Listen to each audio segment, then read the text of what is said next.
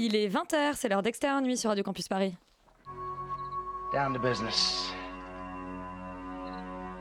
I got my wild cherry diet Pepsi, and uh, I got my blackjack gum here, and I got that feeling. Mm, yeah, that familiar feeling that something rank is going down out there. Oui, non, non, vous vous trompez pas, il s'agit bien d'une apostrophe. hein. Voilà, je m'adresse à vous, chers spectateurs.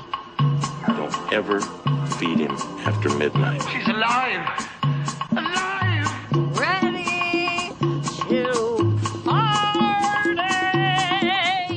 Sorry, Dave.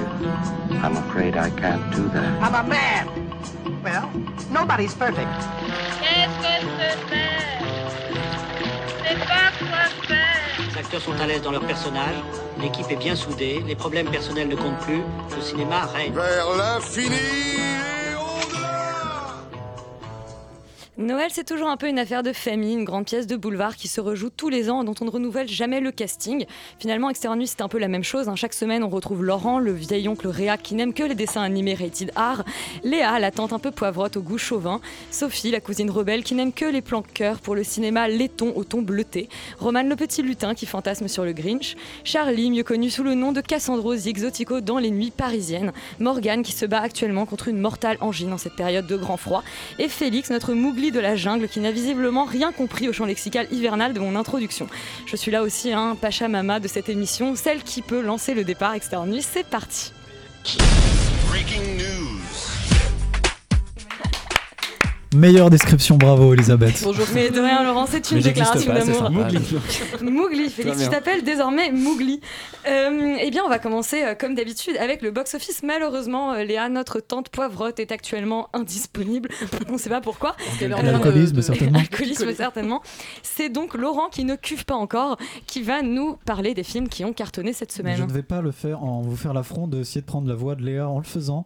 Euh, et On, je on aime mieux pas. hein. Vaut mieux pas, oui, vaut mieux pas pour tout le monde. Je vais vais commencer donc par le premier film qui occupe la tête de ce box-office. C'est heureusement, j'ai envie de dire, c'est Astérix et le secret de la potion magique qui fait 900, un peu plus de 928 000 entrées ah. euh, et qui entre premier et qui est euh, premier du box-office cette semaine, qui est suivi euh, de loin du, par le Grinch qui fait 380 3000 entrées euh, cette semaine, euh, qui, avec un cumul de 964 000, ce qui est pas si mal, mais enfin, on est quand même euh, assez loin des merveilleuses performances d'Astérix. Et qui enfin. Mais on n'arrive toujours pas à se débarrasser du troisième, qui sont les animaux fantastiques, qui font quand même un peu plus de 300 000 entrées. on s'en débarrassera jamais. Hein. Pour un cumul de 3 millions 3. Et d'ailleurs, j'ai raté ma ligne sur Yuri dans mon introduction. Yuri, tu es là, tu es notre petit animal fantastique. C'est gentil, merci. euh... wow. Il va le plateau, là, et le 14h de Paris. Et ben le 14h de Paris, euh, j'ai envie de dire un petit peu sans surprise, même si on a quand même un très joli score de la part d'une affaire de famille qui fait 2418 entrées pour 27 copies, donc une moyenne de 90, ce qui est beaucoup. Bah, Euh, pour même une si- Palme d'Or. Même si c'est la Palme d'Or. Euh, qui est suivi euh, finalement d'assez loin de Spider-Man New Generation, qui fait un 1109 entrées pour 19 copies, donc une moyenne de 58, ce qui est quand même nettement inférieur. Et enfin, le troisième film dont nous allons parler aujourd'hui, Immortal Engines, qui fait euh, 758 entrées pour 16 copies, donc une moyenne de 47, ce qui est pas mal, mais pas fifou. Parce qu'on utilise le terme fifou. Ouais, on utilise le terme fifou, ouais.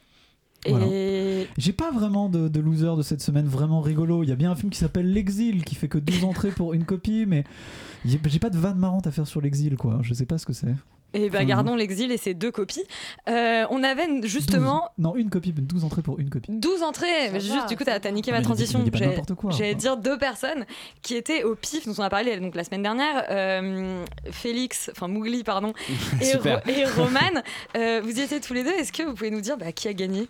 Euh, alors, pour les courts-métrages, j'avoue que on- enfin, c'est voilà, Ça t'intéresse pas, les On courts-métrages s'en fout des courts-métrages, merde. Euh, en revanche, pour les longs-métrages, euh, c'est un film qui s'appelle Fricks de Zach Lipovski, qui a littéralement tout explosé, puisqu'il a remporté le prix Canal, euh, le prix euh, du PIF, euh, enfin décerné par le jury, et euh, le prix, euh, et, un, et un troisième prix, je crois. Le prix Ciné Frisson, je crois. Ouais, voilà, Cinéfri- oui, Canal Plus, Cinéfrisson, slash Cinéfrisson. Euh, Enfin voilà, c'est Frix, visiblement, c'est un film très bien, en tout cas pour le pif, et euh, il faudra le voir. Je crois qu'il est en, en recherche de distributeur, donc on n'est en- pas encore sûr s'il sortira ou pas. Euh, ben, on lui espère, puisqu'il a donc on- gagné. On, lui espère. Et bah d'accord, en attendant, on guettera sa sortie avec, euh, impatience. Euh, on va bah, d'ailleurs commencer avec euh, une affaire de famille, donc la Palme d'Or au dernier Festival de Cannes, le nouveau film d'Hirokazu Kore-eda.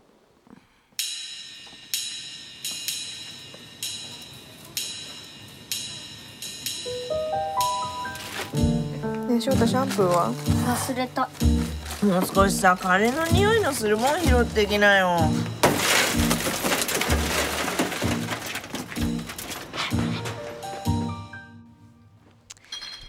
Sophie, tu étais. J'ai l'impression d'être interrogée par ma maîtresse. Sophie, tu étais à. Cannes euh, l'année dernière. De quoi te souviens-tu? Peux-tu mobiliser tes connaissances? Euh, Ma mémoire infaillible, bien évidemment. Euh, oui, donc j'étais euh, au festival de Cannes et j'ai vu une affaire de famille euh, dans la super belle salle. Oui, t'as l'air malade. Non, je sais. J'ai bien fait de venir moi ce soir. La mortelle angine est donc contagieuse. Et non, c'est euh, donc le film qui effectivement a gagné la Palme d'Or et qui narre euh, l'histoire de petits de d'escrocs à la petite semaine, on va dire, qui recueillent des enfants maltraités pour en faire une grande famille et euh, ensemble tous bah, réussir à vivre de menus larcins. Et, C'est pas un peu un spoil de dire ça? Hmm, non, je crois pas. Bon, c'est le début du film. Oui.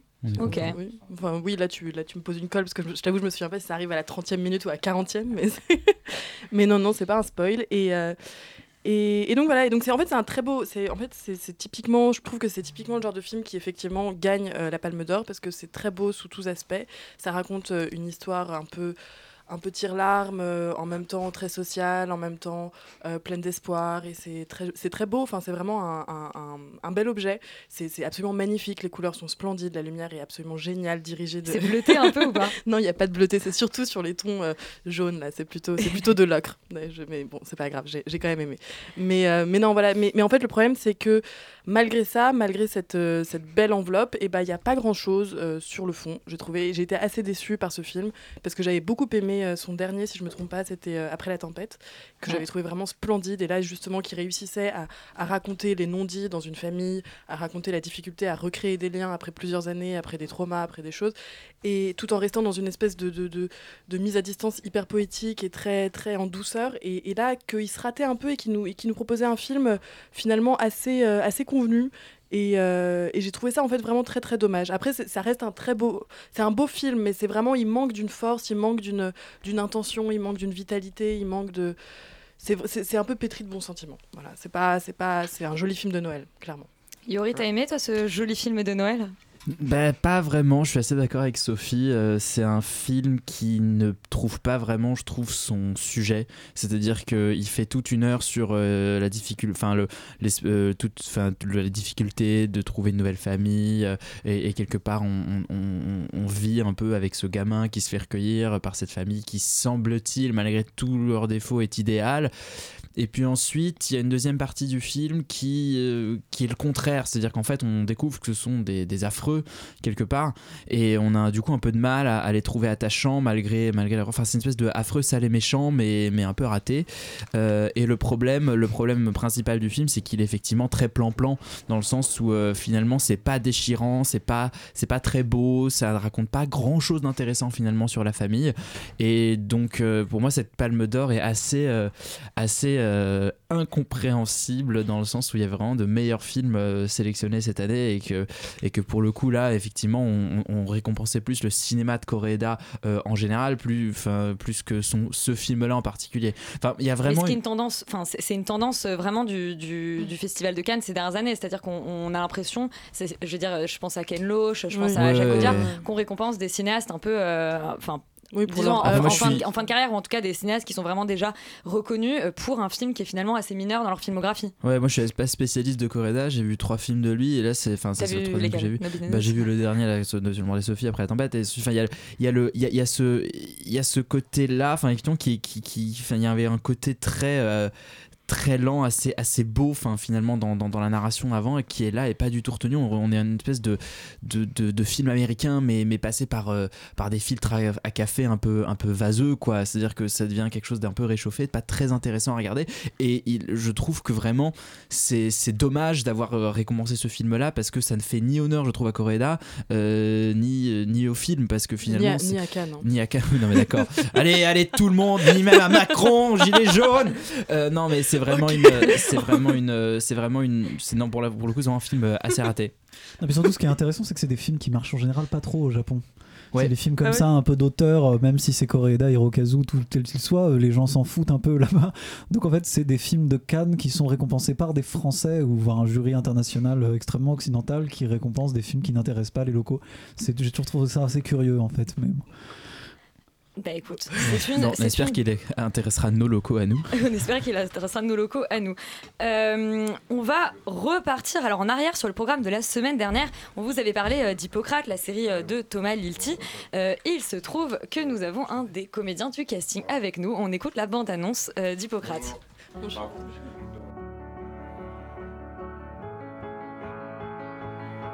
C'est quoi le problème avec les médecins? Il y a un patient qui est mort. Un méningocoque, bien vénère apparemment. Tous ceux qui ont été en contact restent chez eux et prennent un traitement préventif. T'es parti de l'appart? Ils vous mettent où Ils nous regroupent dans un hôtel près du Bourget. On sait pas encore combien de temps. Il fallait que ça tombe. Donc on vous avait parlé d'Hippocrate la semaine dernière pour vous en dire euh, le plus grand bien. Et nous avons euh, bah, l'interprète d'Arben Bacha, euh, Karim Leclou, avec nous. Bah, bonsoir. Salut. Merci d'être là. Euh, Morgane, bah, je vais peut-être te demander de, de- peut-être pas nous redire ce que tu as dit la semaine dernière, mais d'attaquer dans le vif du sujet tout de suite. Bah, moi, j'avais vraiment adoré la série Hippocrate. Donc, c'est une série sur le monde hospitalier en France et ça se passe dans un hôpital. En gros, euh, il y a euh, une maladie qui se déclare dans un hôpital, une mise en quarantaine qui est, en place. Et du coup, euh, des jeunes internes arrivent dans cet hôpital et doivent s'occuper de l'entièreté d'une aile de l'hôpital. Et donc, tu incarnes Karim, un jeune médecin euh, qui doit euh, euh, s'occuper, en fait, euh, enfin, qui passe euh, euh, d'un seul coup du, du- du- du- du métier de légiste au métier de médecin euh, dans cet hôpital euh, Suite à cette suite quarantaine. à cette quarantaine. Exactement. Voilà. Et c'est un médecin qui a une particularité, puisque c'est un FFI, c'est-à-dire que c'est un médecin euh, étranger, albanais, Ouais. euh, qui fait fonction d'interne, puisqu'il essaye de devenir euh, un médecin français. Ouais, c'est ça. Ah, le, mi- le micro de Morgane ne fonctionne pas. Tout Il y a des bien. incidents techniques à Radio Campus Ah, c'est Paris. le son casque qui fonctionne pas. On C'est t'entend très bien en fait, Morgane. Tu peux merde. parler. Ah super. Tu Ok. n'es pas censuré. Génial.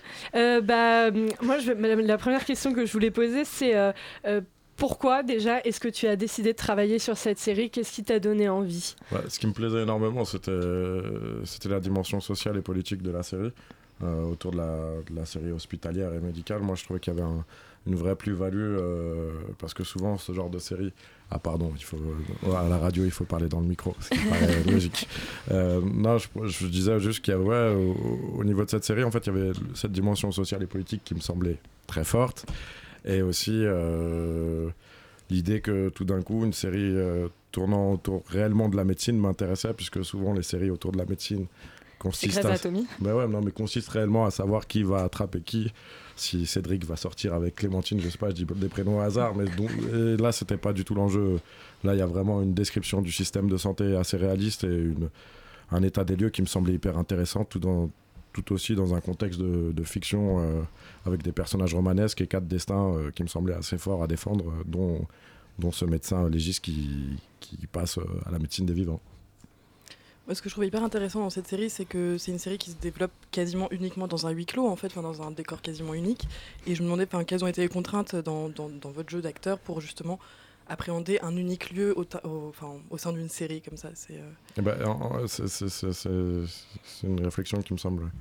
Juste parce que, en, fait, moi, ce décor au départ, comme c'est un vrai décor, c'est enfin, une aile désaffectée de l'hôpital Robert Ballanger à, à Aulnay-sous-Bois. Et, euh, et en fait, comme c'est un, vrai décor, du coup, il y a un moment où ça devient prenant et ça renforce le, jeu d'acteur, euh, puisqu'on se croit vraiment sur un décor de travail. Et je trouve que ça renforce un climat anxiogène, le fait d'avoir un décor unique qui va parfaitement avec le scénario de la série. Et du coup, euh, moi j'ai beaucoup aimé. et je trouve que c'est un vrai. C'est presque une vision très dure du système. Enfin, de par l'image, il y a quelque chose de très dur sur le système de san- santé français. Et moi, il y avait quelque chose qui me plaisait justement dans cette, dans cette âpreté, dans ce- cette dureté euh, au, au niveau de ce décor et qui me. qui à un moment te fait ressentir dans le jeu, dans une atmosphère qui aurait pas été pareil en studio où tout d'un coup, tu as l'impression que tout est en carton-pâte. Et, euh, et là, c'est vrai que ça, ça, ça a aidé vachement. Et euh, si je me trompe pas, c'est votre première série. On vous avait vu euh, avant dans des films comme euh, Le Monde est à toi ou Réparer les vivants. Et moi, je voulais savoir si en tant qu'acteur, vous avez ressenti un changement, que ce soit au niveau de la préparation ou sur le tournage, du passage du film à la série, ou si c'était la même chose? Alors, la, la chance, c'est d'avoir un metteur en scène qui vient du cinéma, qui est Thomas Liltier, Mm. et qui a gardé la même exigence sur six mois, comme si on c'était. Enfin, j'ai eu l'impression de faire un grand, grand, grand long métrage. Oui. Donc, effectivement, c'est pas évident sur la durée de, de tenir un personnage sur six mois. C'est pas le même travail qu'en long métrage.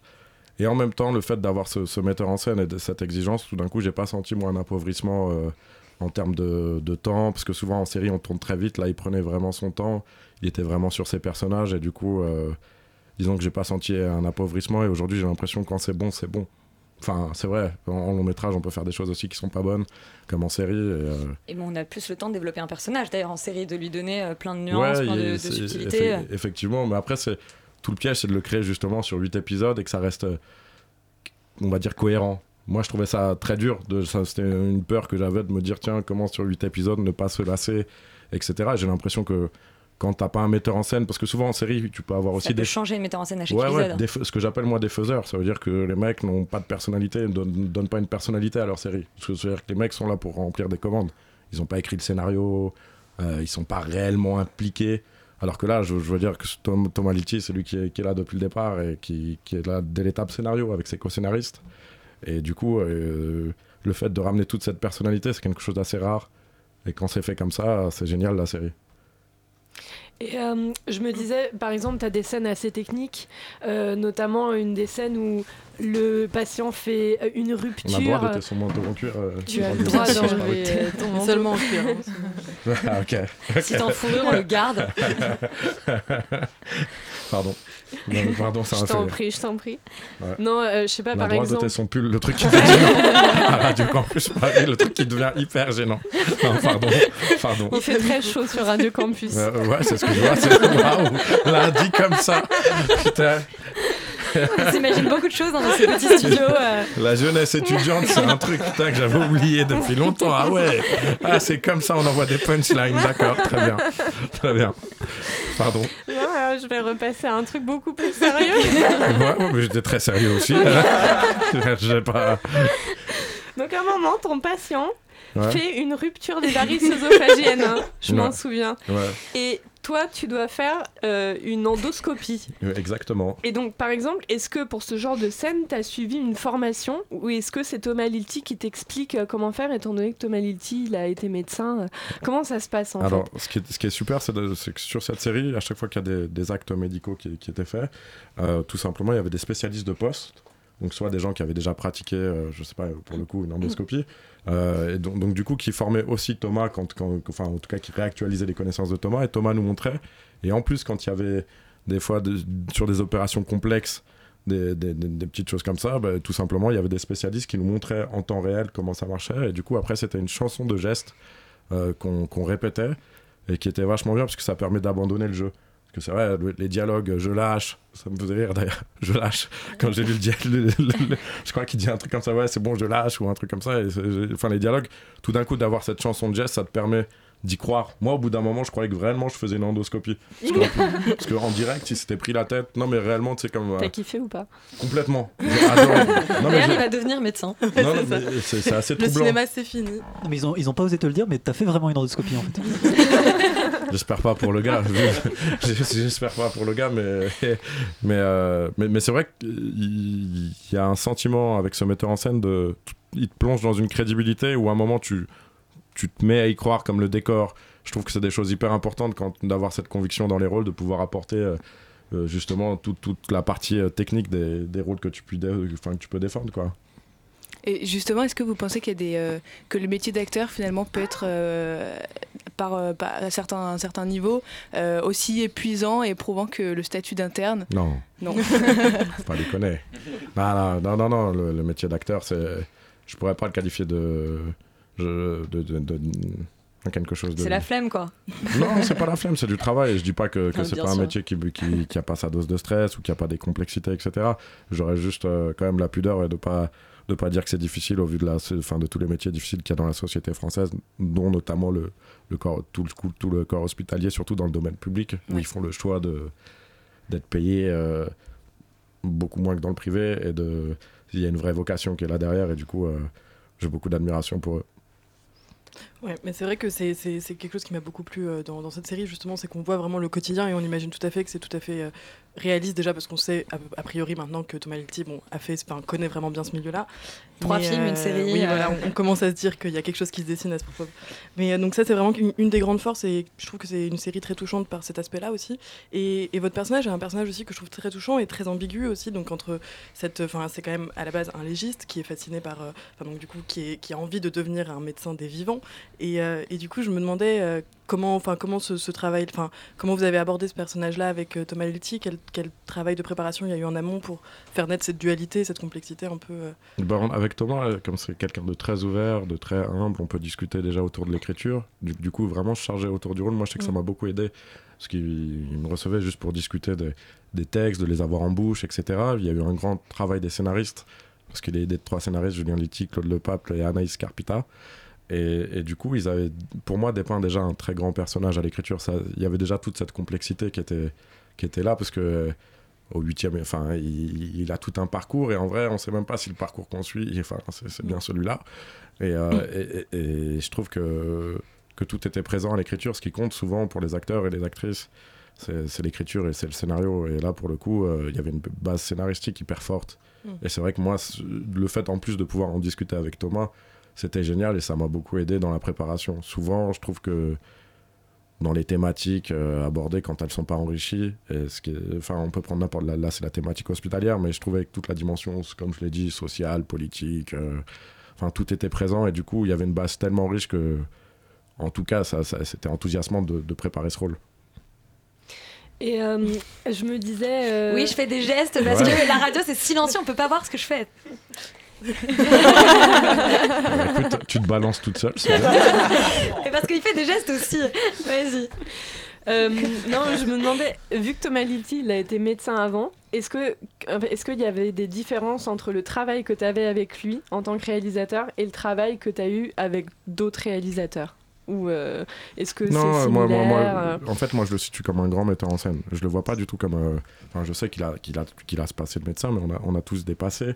Et justement, je trouve que que c'est tout simplement un grand metteur en scène qui travaille énormément. En ça, il ressemblait à, à- à- à pas mal de gens, moi, avec qui j'ai eu l'impression de tourner, et qui, je le situe, moi, comme un homme de cinéma, quelqu'un de très très fort dans les relations humaines, mais vraiment, euh, et c'est quelqu'un dans la recherche.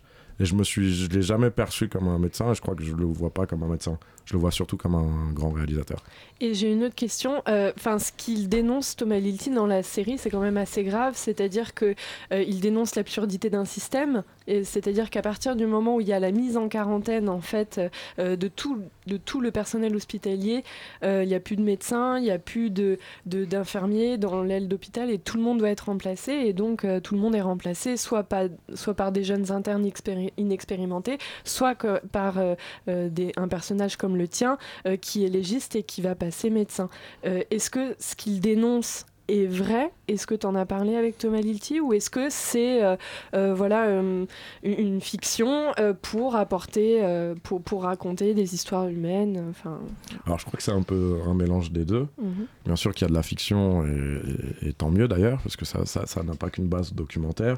Euh, mais c'est vrai aussi que ça, y a une- je sais pas si c'est une dénonciation ou si c'est plus sur un constat simple. Je, je pense qu'un Un examen, ouais. un examen, je pense, je pense pas qu'il ait eu un, un cinéma de, de dénonciation ou de que ce soit un cinéma forcément militant ou une série militante, mais je pense que c'est quand même une série effectivement qui a, qui a cette dimension euh, sociale et politique et du coup qu'elle dit aussi l'état de un peu de l'hôpital français, du système de, de, de santé et les internes, enfin je sais qu'on a croisé des internes qui nous, qui nous ont dit euh, quoi euh, un service sans médecin euh, titulaire, bah ça s'appelle le week-end chez nous.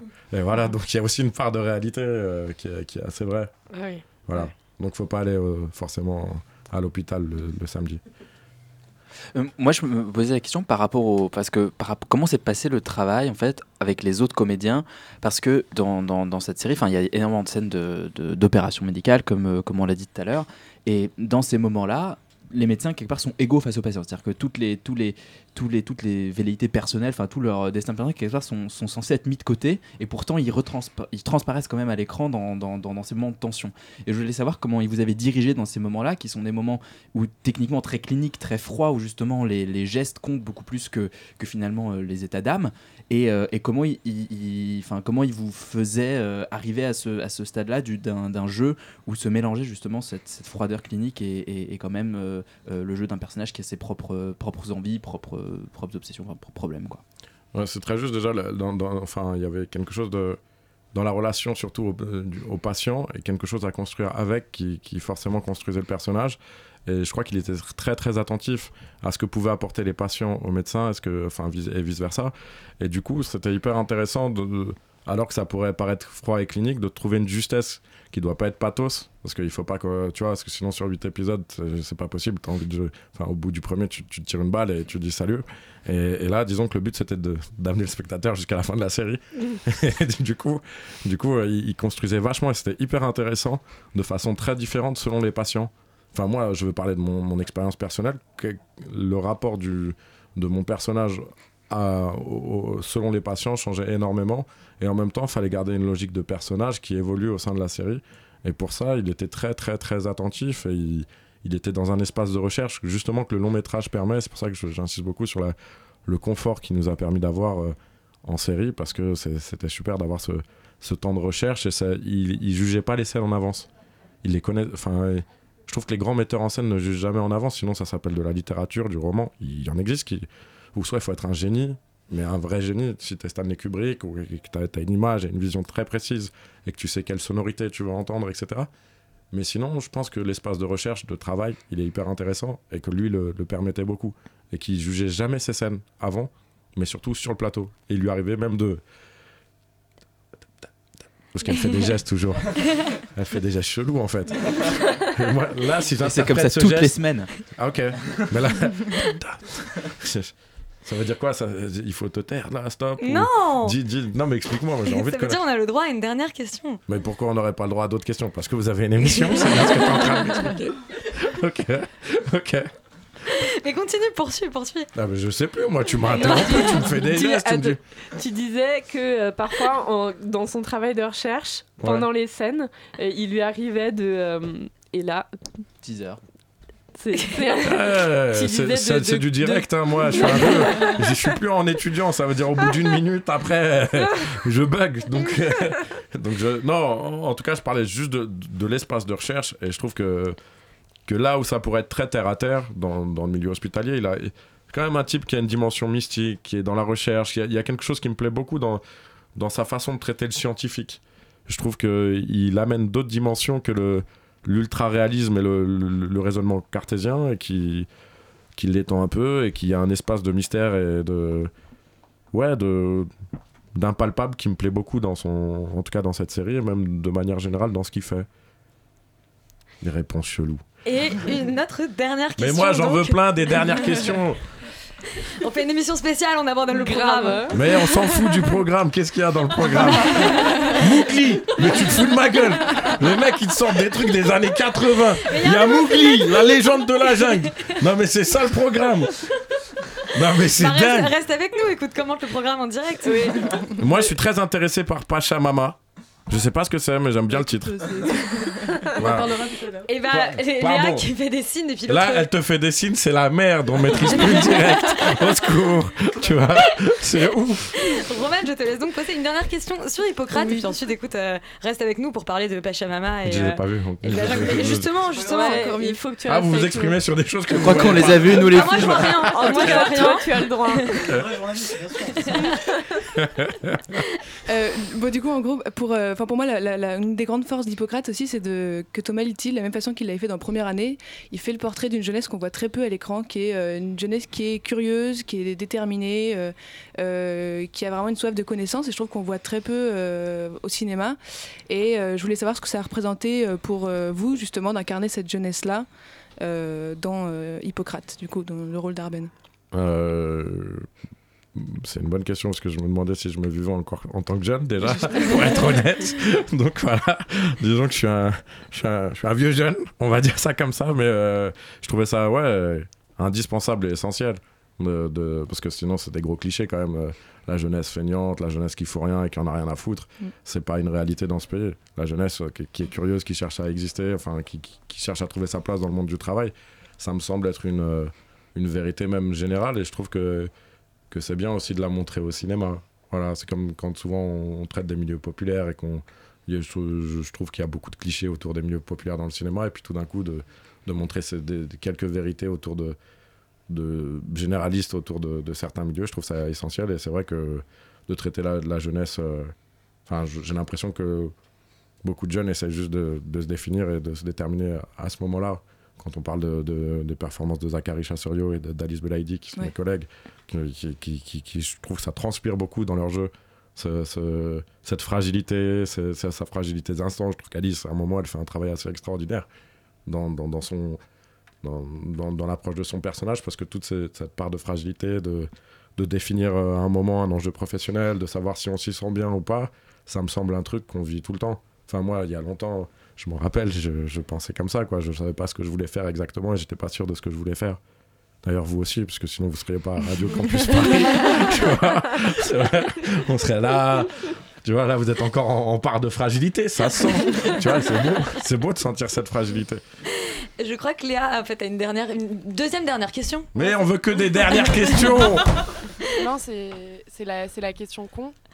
Je sais pas si vous m'entendez, c'est la question con. Est-ce que tu as développé une addiction euh, aux euh, brioches euh, pasquier fourrées au chocolat On n'a pas le droit de dire leur nom à l'antenne. Les pitchs. C'est pas moi qui l'ai dit. voilà. C'est pas moi qui l'ai dit. Ouais, c'est vrai que c'est- un délire, ça. non, en, en- en fait, on. Tu aimais ça au départ ou euh, tu as vu ça comme une, euh, une violence euh, professionnelle euh? Pas une violence, non, non, ce serait un, ça serait un gros mensonge de dire que c'est une violence. De, pour moi, la, la, la brioche pasquier dans son ensemble. Mais, euh, mais, euh, mais, mais concernant le pitch, en fait, c'était un peu là déjà en scénario. Et on s'est dit que tout d'un coup, avec Thomas, qu'on voulait en faire un- quelque chose au- qui raconte le personnage. Je trouve que des fois, on- disons que le personnage peut, de façon légitime, sans dévoiler la série, avoir une anxiété à un moment, et que ça pouvait passer par la bouffe, et que, et que peut-être à un moment, on se dit en tant que spectateur, après coup, bah ouais, je comprends pourquoi le mec il envoie 36 pitchs, ou qui, qui, qui c'est un peu sa Madeleine de Proust à lui, quoi. Voilà. Euh, de façon très concrète. C'est tout. Allez. On veut des dernières questions. Est-ce que tu veux savoir si le pitch au chocolat Est meilleur que celui à la framboise. Il est oui, mais complètement. D'ailleurs, les mecs qui ont inventé le pitch à la framboise, il y a quand même un scandale.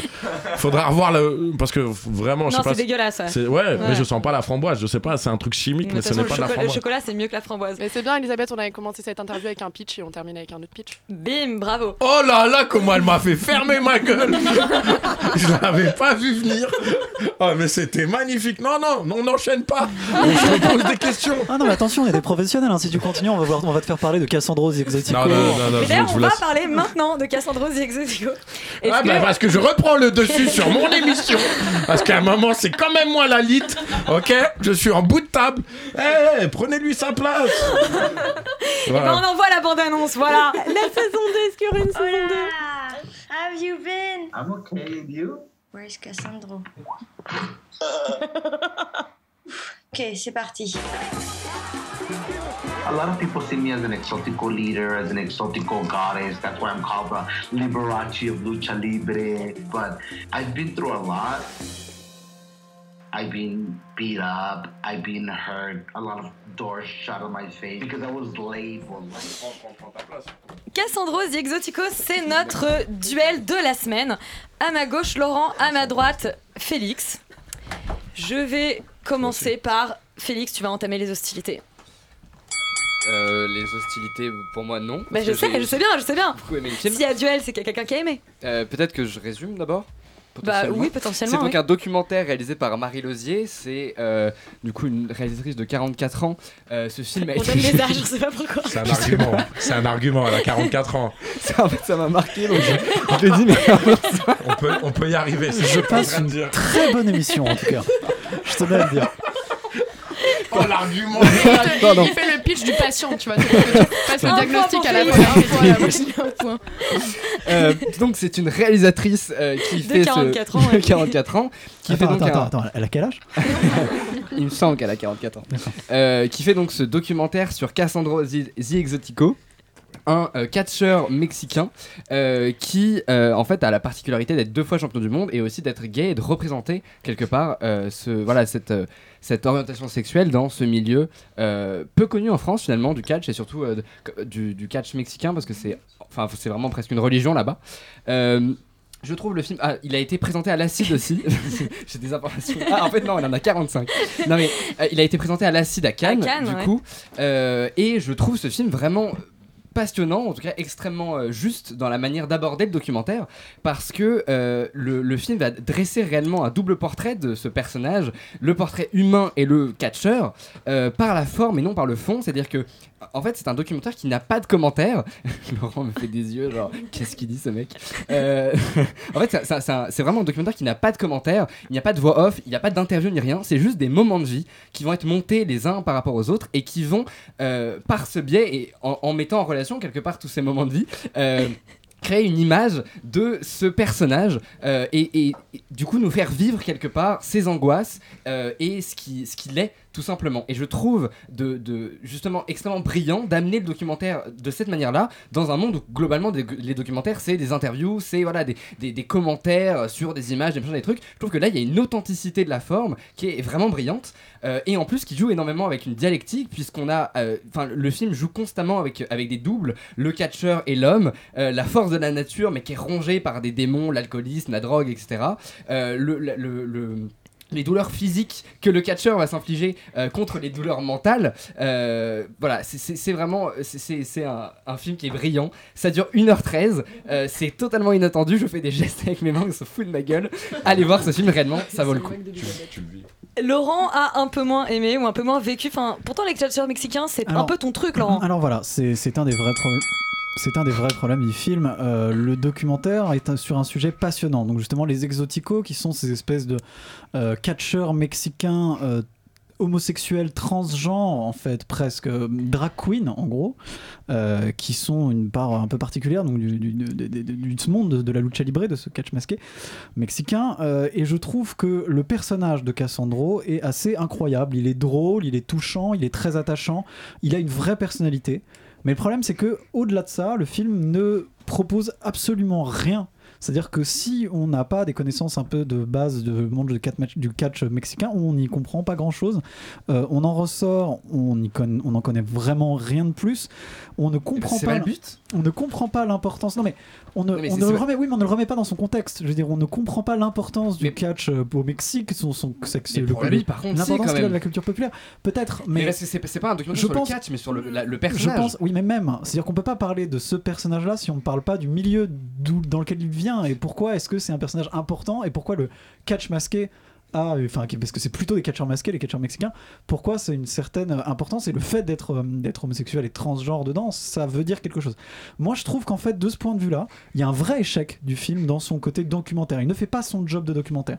Euh, en plus de ça, je trouve qu'il y a un gros problème de narration, c'est-à-dire que le film euh, n'a strictement aucune ambition narrative, c'est pas raconté, c'est pas. mais, ça- justement, ça mais c'est ça qui est rien. génial, c'est que c'est c'est pas dirigé par quelque chose, c'est il y a- il y a- on capte la vérité. Bah oui, mais si on capte la vérité, enfin, Bah, on- sérieux, tu veux vraiment qu'on ait des. Enfin bref. Non mais, non, mais, non, mais c'est vrai, mais il y a- y quand même une authenticité. enfin, c'est- c'est juste- on, C'est que oui, mais on, on peut, on peut faire une authenticité sans emmerder le public à faire un truc qui est une espèce de collection d'images. Mais on n'emmerde pas le- enfin- Bah moi personnellement, je me suis Voilà. emmerdé. Bah, Félix ne s'est pas emmerdé, Laurent. Au-delà, euh, justement de ce cette espèce de manque d'ambition narrative qui pour moi est un gros problème, euh, je trouve que la forme visuelle est laide. Enfin cette espèce de faux Super 8 en couleur. Mais c'est pas du faux, c'est du vrai. Elle a réellement tourné en pellicule et elle devait réellement Bah, rembobiner je sa. sais pas si tu vois comment elle parce qu'on voit de temps en temps sa caméra dans des miroirs. euh, très clairement, je sais pas comment ils faisaient des Super 8 à l'époque, mais ça ressemblait pas trop à ça. Mais à la fin, il y a, c'est- mentionné Kodak, pellicule, etc. Non, c'est réellement tourné en, je, en trouve ça, pellicule. je trouve ça très curieux, mais enfin, je trouve ça très curieux et à la fois très discutable. En fait, je vois pas tellement ce que ça apporte. Moi, je trouve, moi, c'est un film qui m'a beaucoup déçu et c'est un film qui m'a beaucoup déçu parce que je pense que le sujet méritait beaucoup mieux. Je pense que Karim est très heureux qu'on ait parlé d'Hippocrate la semaine dernière, qu'on ait fait la critique la semaine dernière et, et pas là tout de Ouais, suite. merci. Ouais. Ouais, ouais, merci. Ça aurait été drôle. Après euh, le duel de la semaine, on va passer au Attends, mais de la on va- semaine. il faut, faut quand même aller le voir ce film. Ah bah écoute, tu, tu- tu te fais ton Oui, avis, tu Parce qu'elle a Félix 44 ans, donc il faut aller le voir. pas obligé, Non, quoi. non, non, mais Elle a y a- 44 ans, elle peut faire encore des films. Tarif 40 ans. étudiant, tarif étudiant, c'est bon. De toute façon, il faut, toujours aller au cinéma. Il faut toujours. Il Mais ça, ça par contre, faut toujours aller au Il faut cinéma. toujours aller au cinéma. Vas-y Félix, euh, redis-nous les, euh, horaires euh, des séances, s'il te plaît. 11h50, 13h40. Non, je sais plus. Cette personne est obsédée par les chiffres. On part à Mortal Engine, j'aime bien le prononcer comme ça, de contre, Christian Félix, Rivers. On écoute la bande-annonce.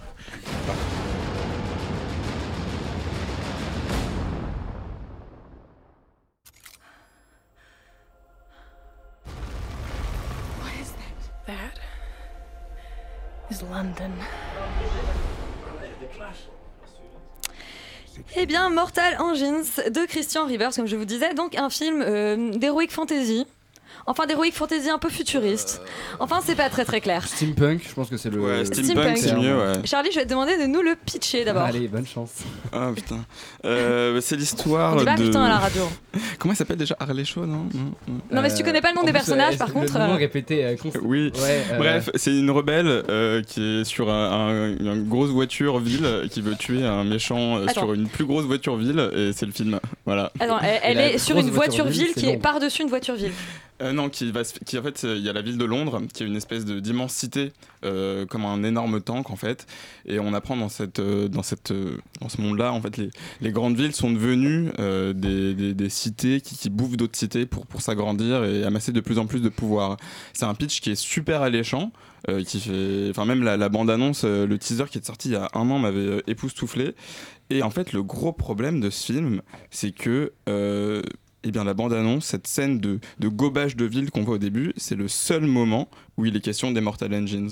C'est le seul moment, la seule scène du film où on va voir un combat titanesque entre deux villes différentes. Et tout le reste du film parle d'autre chose. C'est terrible. Enfin, c'est un énorme échec dans la promesse du film, en fait.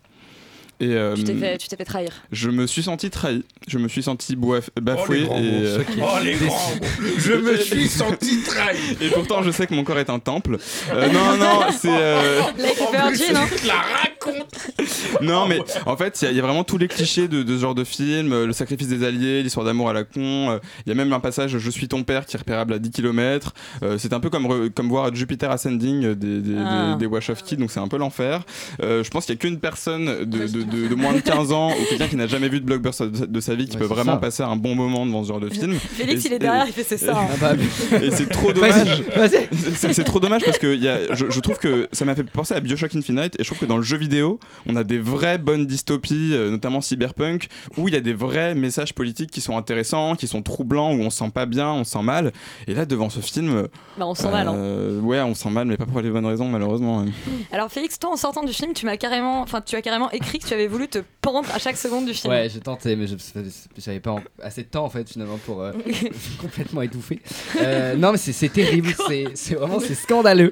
Euh, C'est le cas, tu m'excuses. qui te fait ça Je dois être un peu maso en fait. Euh, non, mais dans, dans le fond, dans la forme, enfin politiquement, tout est scandaleux dans ce film. C'est vraiment terrible. Je me suis vraiment emmerdé, mais à un, à un niveau, mais c'est monstrueux. C'est-à-dire que c'est vraiment c'est horrible. Comme les Mortal Engines. non mais c'est-à-dire que c'est moche, il y a aucune intention de mise en scène Euh, et c'est hyper c'est très dommage d'ailleurs parce que je trouve que potentiellement il y a un vrai travail sur justement les, les tailles et le- l'espèce d'échelle enfin de, de jeu d'échelle entre les petits humains et euh, les, les espèces de grosses tours de machin et trucs et euh, un, un gars comme Gareth Edwards qui a fait euh, Ouais. euh, Rogue One ou euh, Godzilla ou Monster ça on va pas en parler euh, c'est quelqu'un qui maîtrise justement ces enjeux de taille et je pense que Mhm. avec un vrai metteur en scène ça aurait été super cool sauf que là Donc euh, Christian Rivers n'est pas un vrai metteur en scène. mais en fait, c'est son premier film. Peter Jackson lui a donné genre 200 millions pour faire un film et c'est catastrophique, sachant que c'est quand même le gars qui a pondu tous les effets spéciaux de- des Seigneurs des Anneaux, qui a eu un Oscar pour ça et qui nous fait un film complètement en CGI, complètement pété, hyper, euh, hyper moche, enfin c'est- c'est vraiment horrible. Le fond est totalement inexistant, c'est cliché, enfin je- tu saisis exactement qui est qui, qui fait quoi, les enjeux, les machins, ça n'a aucun intérêt. Le background, j'en reviens pas, je pense que Charlie a vraiment bien résumé la situation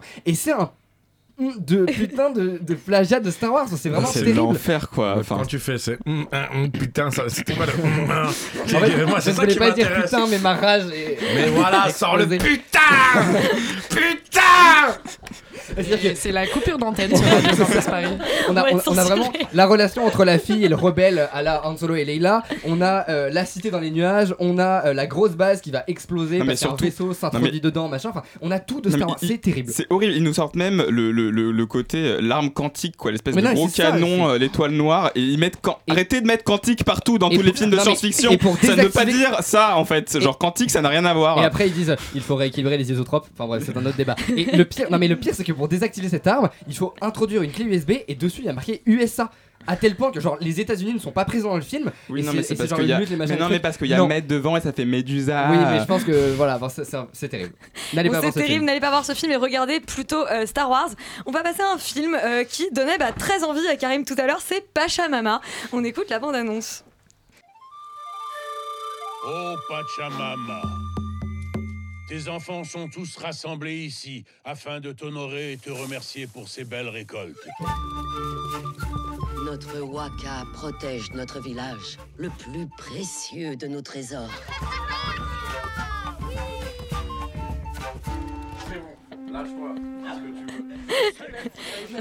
Euh, Sophie, tu es donc allée voir Pachamama, qui est un très joli film d'animation.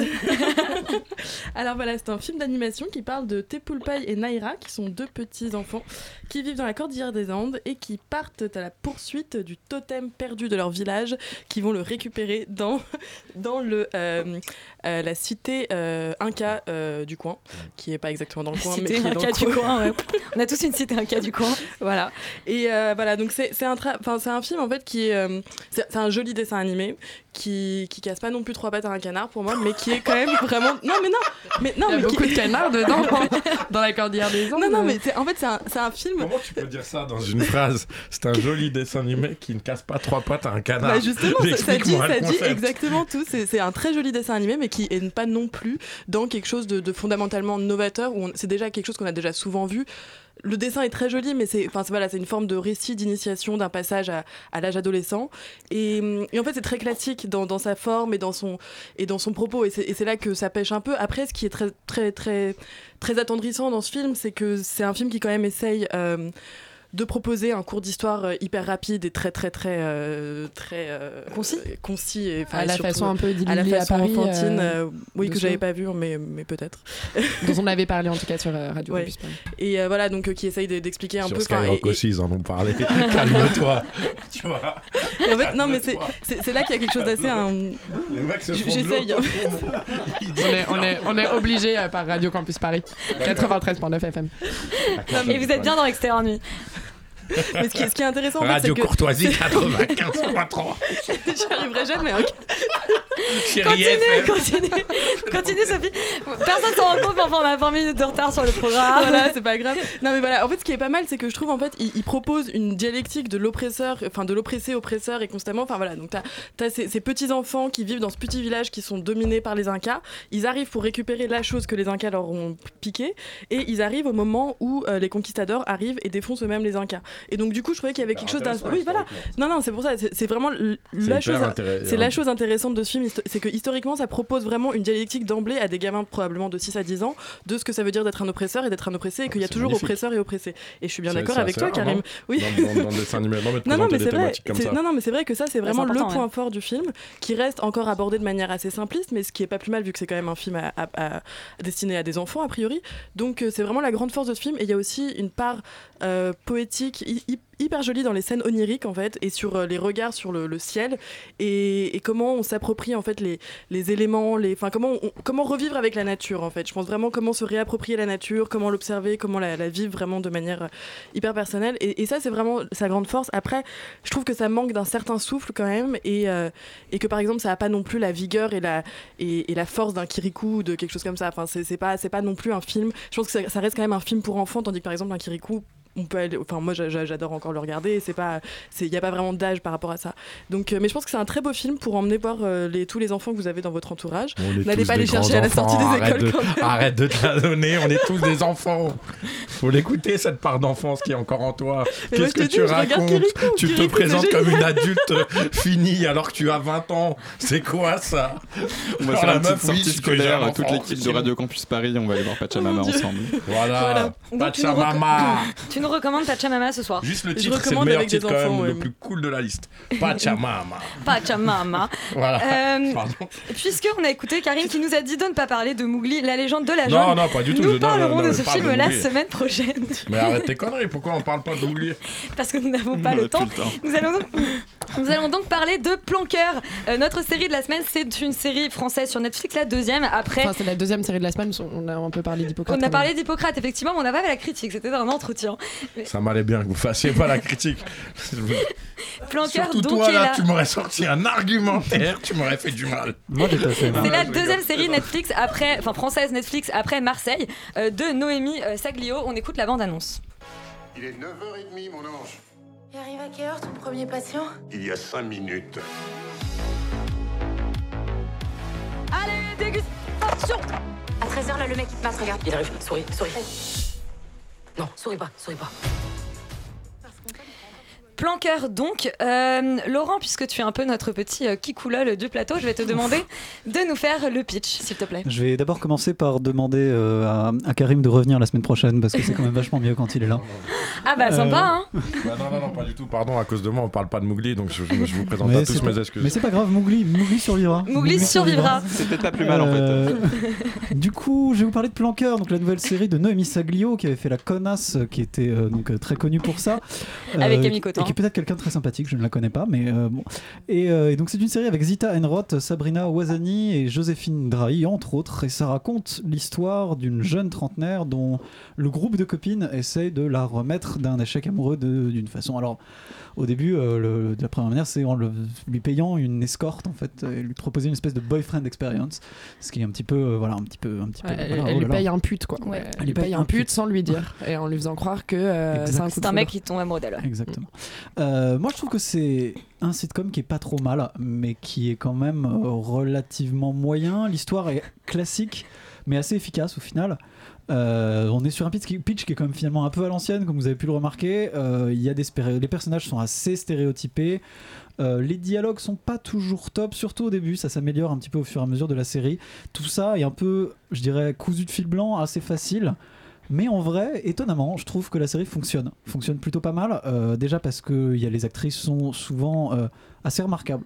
Il faut le dire, il y, a, vraiment des moments qui sont très touchants. Il y a des punchlines qui sont vraiment très drôles. Euh, il y a vraiment des moments où on rigole beaucoup à cause de, de ces, dialogues qui sont ponctués de, punchlines vraiment marrantes. Euh, Il euh, même si l'écriture euh, n'a rien vraiment révolutionnaire, je trouve que ça passe plutôt bien et c'est assez agréable à regarder. C'est vrai que oui, évidemment, c'est une série romantique assez classique, donc c'est un petit peu cucu, etc. Mais Ça s'appelle euh, Plancu en même temps. Et voilà, et ça va pas changer. Ça s'appelle donc- Planqueur. Ça s'appelle Planqueur. Toi, t'es en galère. Alors là, la réflexion, mais elle est choquante. Et Le encore- truc, c'est tout mignon, ça s'appelle Planqueur. Ouais, Et ça encore- s'appelle Plancu. Ce que tu dis. Ah, je suis choqué. Toi qui as un si beau physique, tu te laisses à des, à des réflexions tu ne sais bah, pas. tellement basiques finalement. Ce que tu ne sais pas, c'est ce qui s'est passé en termes de lapsus la semaine dernière sur Hippocrate? Tu n'étais pas là. Tu réécouteras peut-être l'émission. Moi, je vais la réécouter. Mais je t'invite. par semaine. Je t'y invite beaucoup. Non, enfin moi j'ai trouvé ça assez sympa. Ça va pas changer la série française. Il y a un côté un peu très parisien, etc. Mais je trouve que ça fait quand même un panorama relativement réaliste, tu vois, des, des relations amoureuses chez les entre guillemets jeunes aujourd'hui. Euh, même si je trouve qu'il y a un grand absent de cette série que je trouve assez étrange et que j'ai un peu de mal à expliquer, c'est Tinder. On n'a absolument aucune euh, relation de Tinder. Bah, parce que aucun c'est moment. Planqueur, justement, Laurent. Peut-être, non mais peut-être, il y a, peut-être une vraie bonne raison, et d'ailleurs je trouve que ça, ça ne- n'impacte pas vraiment la qualité du truc, qui est plutôt sympa à regarder, mais, euh, c'est, étonnant quoi. Je trouve que c'est étonnant, c'est suffisamment étonnant pour être souligné. Roman, tu rejoins Mais complètement, ouais, je suis complètement d'accord avec toi. C'est, ce sera pas mon coup de cœur, moi, mais, euh, mais en tout cas, c'est vrai que ça se laisse euh, regarder facilement et c'est finalement assez touchant. C'est-à-dire qu'au début, j'étais un peu perplexe parce qu'on a vraiment un scénario qui est, comme tu le disais, Laurent, euh, très classique, en tout cas, qui est très prévisible, qui est peu original et avec des personnages qui sont très stéréotypés. On est quand même sur des blagues type Airbnb, égalité, fraternité PSG et je sais que c'est match, donc ça plaît ou ça plaît pas. Moi, au début, ça, ça partait assez mal et finalement, c'est vrai qu'on se laisse un petit peu. Emporté, ou en tout cas c'est une série qui se défend bien et qui finit par séduire à la fois par son casting effectivement, par euh, des dialogues parfois, enfin en tout cas c'est c'est vrai que c'est beaucoup Alors, mieux à la fin. Casting féminin surtout, comme on est d'accord. Le féminin, casting masculin est clairement pas au niveau. Mais... Euh, S'il te plaît, sauf. euh, Je suis pas d'accord. Et voilà, en tout cas, ça, reste assez simple et euh, ça finit par, euh, par nous séduire. En tout cas, on finit par s'attacher euh, à la fois à l'honnêteté maladroite d'Elsa, à la- l'autorité d'Emily et puis aussi aux, aux mauvaises blagues de Charlotte. Voilà, je trouve que finalement, la fin rattrape vachement ce scénario assez basique. Je suis assez d'accord avec euh, tout ce que vous avez euh, raconté sur, euh, sur la forme, à part cette simplicité. En fait, je trouve que le sujet de fond, qui est quand même une situation qu'on n'avait jamais vue auparavant, on avait peut-être pu la voir avec des personnages principaux masculins qui payent une pute meuf à leur pote. Par contre, la retrouver dans ce sens-là, on l'avait encore jamais vu. Et la prostitution masculine, c'est quelque chose qui arrange pas forcément les féministes dans le débat de penser que des femmes vont payer des tarifs sexuels tarifés. Et avoir ce sujet-là aujourd'hui en 2018 sur une plateforme Netflix portée par une scénariste qui est Noémie Saglio, qui est euh, la scénariste de Connasse, qui est une scénariste qui ouvre, euh, enfin, qui vraiment, pour moi, gr- grand public. Je trouvais ça hyper fort, euh, hyper audacieux, très courageux, et c'est porté avec tellement de finesse, tellement d'humour et tellement de, légèreté dans, le- comique des situations, justement pour le rendre accessible, que ça permet d'avoir un sujet de débat très intéressant aujourd'hui. Donc je pense que malgré la simplicité, bien sûr, de certains dialogues, de certaines situations, ça permet d'amener dans le grand débat, le débat du, de la série grand public, puisque Netflix aujourd'hui, je pense, entre en compétition directe avec TF1, avec M6, ça permet d'avoir, euh, et avec Canal+, Non, laisse C'est- Kamat plus trop. euh, ça permet d'avoir ça permet d'avoir euh, d'avoir ce débat là aujourd'hui sur la table et je trouve ça très important euh, dans, dans, dans le débat féministe euh, ouais masculine. ouais tu veux dire deux mots sur la prostitution masculine, euh, Karim, peut-être? Non, mais peut-être que toi, tu veux m'en dire deux mots. C'est plus ça la question, vu ta réaction plan cul, tu vois. Du coup, explique-moi. Euh, ça va elle aurait pu dire fourre-moi Euh, pardon? Ça va pas? Non, non, parle pas comme ça, Elisabeth. Qu'est-ce qui se passe? Radio Campus Paris, c'est. Radio Campus. Yuri, du coup. Ah ouais, c'est chaud dans le donner- j'ose plus studio. donner la parole. Yuri, vas-y. Pardon. On t'écoute, Yuri. Bah, moi, je trouve ça très mauvais. Et bah, c'est parfait. Non, mais oui, je, suis pas d'accord avec vous sur la finesse. Enfin, et c'est- je, je, je, je vois pas. Ah, on n'a pas dit que c'était fin, on a dit que c'était simple. personne n'a dit que c'était fin Ouais, je j'ai sais pas pas trouve de juste que le finesse, j'ai T'as utilisé le terme finesse pour j'ai utilisé le terme finesse, parce, que le, sujet est finement traité Non, parce qu'on dirait pas comme ça, mais j'aime bien les, les comédies romantiques euh, en général. Et là, c'est quand même euh, le niveau brouette de la comédie romantique, quoi. C'est-à-dire que c'est c'est c'est c'est à peine fabriqué. Je trouve ça assez mal écrit et surtout les dialogues sont quand même vulgos, mais au possible. C'est-à-dire qu'il y a quand même des. Mais dans, dans les dix premières minutes, on a. euh, il lui faut trois pénis dans son vagin. Enfin, c'est quand même des. des- Mais des- des attention, la ça. brouette, c'est déjà compliqué pour certains. Enfin, c'est pas euh, à la portée de tous non plus. Non, mais c'est une. C'est taquin, hein, tu vois, en plus. C'est très non, taquin. mais c'est- très très taquin. Je suis, d'accord avec les. C'est juste c'est trop taquin. Je suis d'accord avec. Là, c'est beaucoup trop taquin. Le gars est technique dans la taquinerie, quoi. Il rebondit tout de suite, mais vas-y. je suis d'accord avec Léa sur le sujet qui est hyper intéressant et qui, qui en soi aurait pu être beaucoup mieux traité que ça. Mais je, je- moi j'ai vraiment eu du mal pendant. pendant j'ai pas vu toute la série, j'ai vu la moitié. Mais je, je- je- Ah. pendant, pendant les quatre premiers épisodes, à, vraiment accrocher à, à ce ton-là que j'ai trouvé très racoleur, pas, pas très fin, et c'est pas réalisé de manière hyper intéressante non plus. Enfin, c'est vraiment dommage parce que le, pourtant le travail sur Connasse était quand même, euh, était quand même vachement rigolo, euh, même formellement assez inventif et tout. Là, on, on est dans quelque chose d'extrêmement balisé et, et de pas très pas très drôle en plus. Enfin, moi, ça m'a pas rire. Mais après, l'humour, euh, c'est subjectif. Mais on est dans quelque chose de, on est quelque chose d'absolu. Enfin voilà, je, je suis assez, j'étais assez déçu et surtout que je trouve que la campagne de com quand même était redoutablement efficace parce que tout le monde a vu ces affiches avec les emojis aubergines. Donc euh, je, c'est un peu dommage parce que pour le coup, il y avait, il y avait un sujet, il y avait, il y avait un casting aussi parce que c'est vrai Le que casting est hyper le casting est bien. Moi, je l'ai Oui. pas encore vu, mais du coup, j'aime beaucoup le casting. Et, euh, et Gita en rose, Gita en rose, ouais, ils sont, sont bien. Cyrus Shaiji, Ouais, voilà. elles sont super. C'est euh, un, un cum, hein, c'est mon pote. hein, mais- je vois que t'es là. Mais là, je toi, sais pas, je- me faire je rame Toi, de la ouf, critique, c'est terminé. Je Là, à ce moment-là, qu'on a ce niveau-là de critique et qu'on me dit on a regardé les quatre premiers épisodes. Mais c'est fort, je mec. suis honnête avec. Non, non, là, t'es pas euh, honnête, mec. Mais si, je suis honnête avec mon auditoire. Mais il fallait aller jusqu'au bout parce que moi le dernier épisode j'ai pleuré j'ai versé ma petite Oh. larme bah il y a quand même euh, je trouve qu'il y a, il y, a, il y, a, il y a un sujet de rupture euh, amicale amoureuse chose.